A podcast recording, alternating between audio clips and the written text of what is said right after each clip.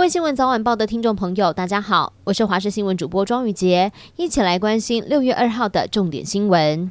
台湾近期持续在疫情的高原期，目前北北基是有往下降的趋势，中南部有稍微升高的情形。而身为中区指挥官的中国医药大学附设医院感染管控中心副院长黄高斌表示，现在中南部已经算是高峰了，如果没有其他的变种入侵，那么北北基应该不会有大幅度的回升。而至于何时最快可以恢复正常的生活呢？他直言，整体的疫情应该会在端午节连假之后下降。而台大公卫学院教授陈秀熙则说，其实疫情的曲线已经在下降了。精神科医师沈正南也表示，这三天全台的加总起来已经低于上周的前三天了，这个也是高原期开始崩毁的前兆。受到疫情的影响，劳动部最新的无薪假人数已经达到了一万七千一百九十三人。本期新增了一千四百一十二人，当中有六成都是住宿餐饮业者。为了要振兴观光，交通部向政院来争取五十五亿的预算，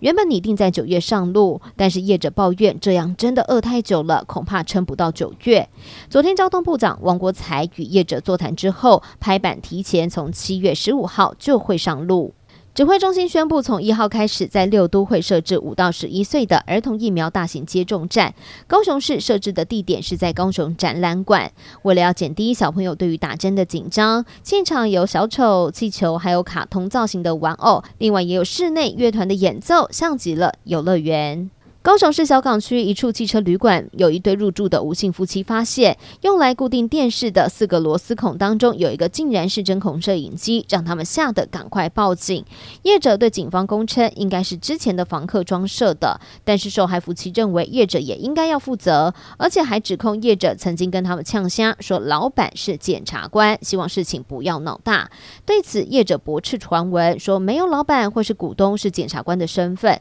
但是雄检深夜发出。声明说绝对会清查到底。端午节连假就要到了，预计国道五号南向南港系统到同城路段，端午节连假的前一天，也就是今天上午开始，就会出现车多拥塞的状况，恐怕会持续到今天的半夜十二点。而另外连假首日，也就是从明天开始的五点呢，将会出现车多的状况，一路会到下午四点才会舒缓。高工局建议了国道五号南向的用路人，在连假的第一天五点或者是晚上的五点之后出发。如果真的必须呢，要在上午出发的话，要建议分流，避开拥塞。至于天气方面，今天到星期天各地都是比较闷热的。然而到下周一又有滞留锋面接近，西南部地区午后会有强对流发展的条件。而下周二到下周六这段时间又有另外一波滞留锋面，到时候就要防范各地都会有大雨发生的可能。六月一号是国际儿童节，根据乌克兰统计，乌俄战争爆发到现在，已经至少有两百四十三名的儿童死亡，还有四百四十六名的儿童受伤。除了有许多的儿童。不幸的过世，乌克兰至少也有一千九百三十七间的教育机构遭到破坏，其中有一百八十一间完全毁损。乌克兰当局表示，相关的统计工作还在持续进行，而这些数字恐怕还会更高。